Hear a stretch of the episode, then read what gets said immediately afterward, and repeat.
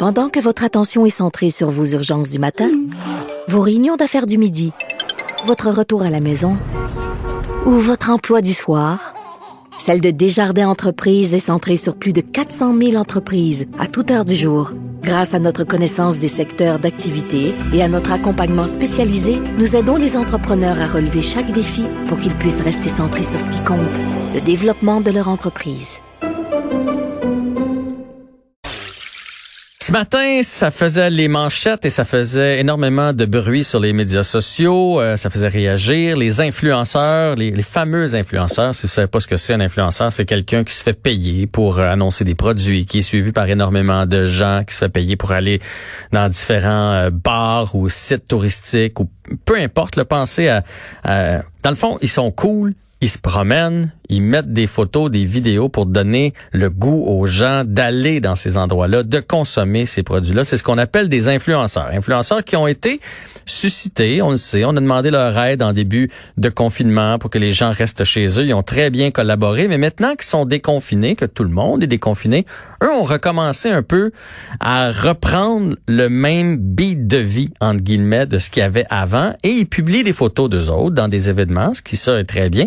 Sauf que dans ces photos-là, on ne respecte pas, mais pas du tout, la distanciation ou le port du masque, etc., etc. On va en parler avec Antonin Pasquero, qui est fondateur de l'agence marketing Black Cat SEO. Bonjour, Monsieur Pasquero. Bonjour, Jean-François. Vous allez bien tout d'abord?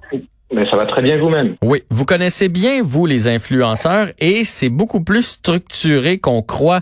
On a l'impression qu'un influenceur, c'est c'est un peu euh, solitaire, que ça ramasse des contrats à gauche puis à droite, qui savent pas trop ce qui va arriver dans deux semaines, mais c'est pas ça. Là. Des influenceurs, c'est c'est c'est en vogue et c'est c'est devenu des PME, des petites compagnies. Là. Ah oui, totalement. Euh, nous, on, on, travaille avec plusieurs influenceurs dans le cadre d'acquisition de trafic pour euh, pour différentes d'entreprise. Donc l'influence sociale fait partie d'un certain nombre de canaux d'acquisition, si vous voulez.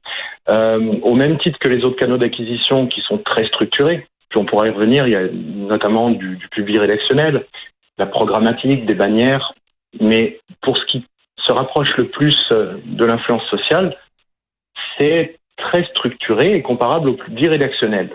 On verra que ça impacte leur comportement parce que ils sont responsables de leur contrainte éditoriale, enfin de leur ligne éditoriale. Mmh.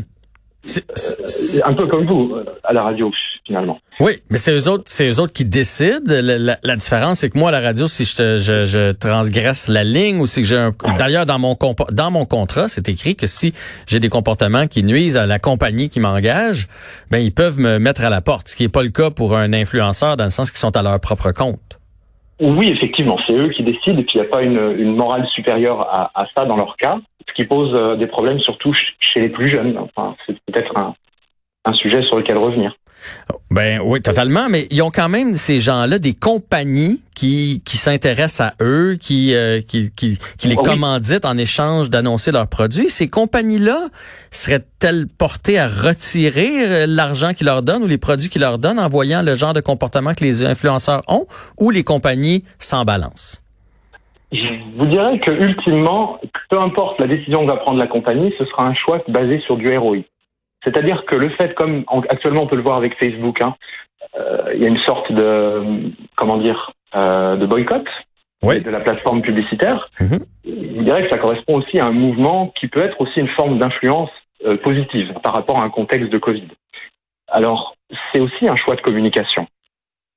C'est vraiment comme ça que nous on le voit en tant qu'agence web parce que tout est tout est un choix de communication pour, revenir aux influenceurs, c'est vrai que eux sont maîtres de leur entreprise et de leur ligne éditoriale et que du coup, euh, ils ont tendance à enchaîner les contrats sans, sans regard de, bah, de, de, normes de distanciation d'hygiène ou autre. Ouais. Mais est-ce que c'est pas un peu leur rôle quand même? Je veux dire, on est une société là, présentement. Si moi j'ai un micro ou les gens qui ont qui font de la télé ou les gens qui écrivent des articles, on a quand même un rôle euh, moral dans cette collectivité-là de pas faire n'importe quoi, de pas dire n'importe quoi. Est-ce que vous pensez pas que les influenceurs devraient donner le bon exemple là, dans, dans un, un temps de pandémie comme celui-là? Bien sûr qu'ils le devraient. Maintenant, est-ce qu'ils sont suffisamment éduqués pour le faire? Ça, c'est vraiment un autre sujet. Euh, il y a un rôle aussi dans les agences ou dans les, les, gens qui les, qui les mandatent. On parlait des entreprises. pour moi, c'est visiblement la première responsabilité leur revient. S'il y a moins de demandes, on, on reconsidère son message. Euh, c'est un principe très simple. Hein. Donc oui, la responsabilité revient effectivement à ces influenceurs, mais il faut leur montrer souvent euh, les jalons.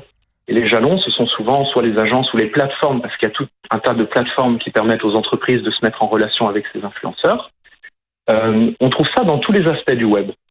Euh, il y a beaucoup de plateformes qui favorisent et facilitent le travail euh, ou les mandats en masse pour un certain nombre de sous-traitants, que ce soit des influenceurs ou autres. Ça peut être des designers, des rédacteurs, des copywriters, des journalistes.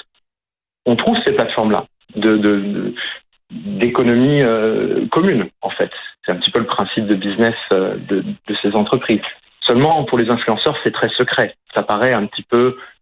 Euh, on ne le sait pas. En tant qu'auditeur, hmm. on le sait pas. On ne sait pas qu'il y a derrière là, derrière ces influenceurs, une machine qui, qui les rémunère des gros montants selon leur audience. Ouais. Pour, euh, pour un message particulier. Qu'est-ce que vous voulez dire par euh, ils sont peut-être pas suffisamment éduqués pour avoir conscience de, de du partage des messages qu'ils envoient? Euh, C'est-à-dire que si les plateformes ou les entreprises par lesquelles ils reçoivent leurs euh, leur sources de revenus ne changent pas la nature des mandats ou des messages qu'ils veulent communiquer, je ne vois pas pourquoi les, les influenceurs eux-mêmes changeraient leur comportement s'il n'y a rien de personnel qui les touche, hein, bien sûr. Alors, la responsabilité revient vraiment aux, aux acteurs économiques qui les utilisent. Ouais. Il me semble, en, premier lieu. Dans le fond, tant que les gens vont pas retirer leur publicité, tant que les gens vont pas arrêter de leur donner des sous, ils vont pas changer leur comportement. C'est ce qu'on en comprend. C'est assez clair, Monsieur euh, Pasquero. Merci d'avoir pris le temps pour nous aujourd'hui. Je vous souhaite une belle journée. Pareillement. Au revoir. Au revoir.